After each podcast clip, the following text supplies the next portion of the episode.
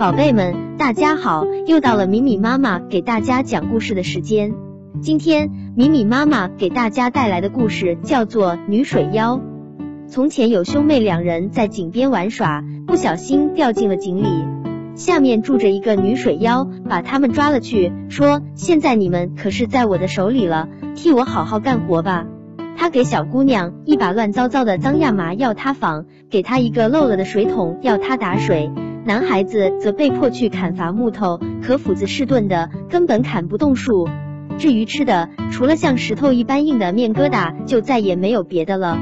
孩子们忍无可忍，在一个星期天，趁水妖上教堂的功夫，兄妹俩悄悄的溜走了。水妖从教堂回来，发现小鸟们飞走了，撒腿就追。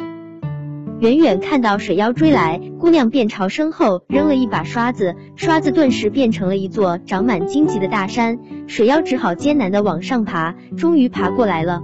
孩子们一看不好，男孩又扔出一把梳子，那梳子顿时变成成千上万颗牙齿。可是水妖还是稳稳当当的跨过来了。小姑娘又扔了一块镜子，镜子变成一座光滑的山峰，任水妖怎么爬也难以爬上来。水妖想。还是快些回家像把斧子来，把这玻璃山砍成两半吧。可是等他取来斧子把玻璃山砍开时，小兄妹早已逃得远远的了。女水妖只好又回到井里去了。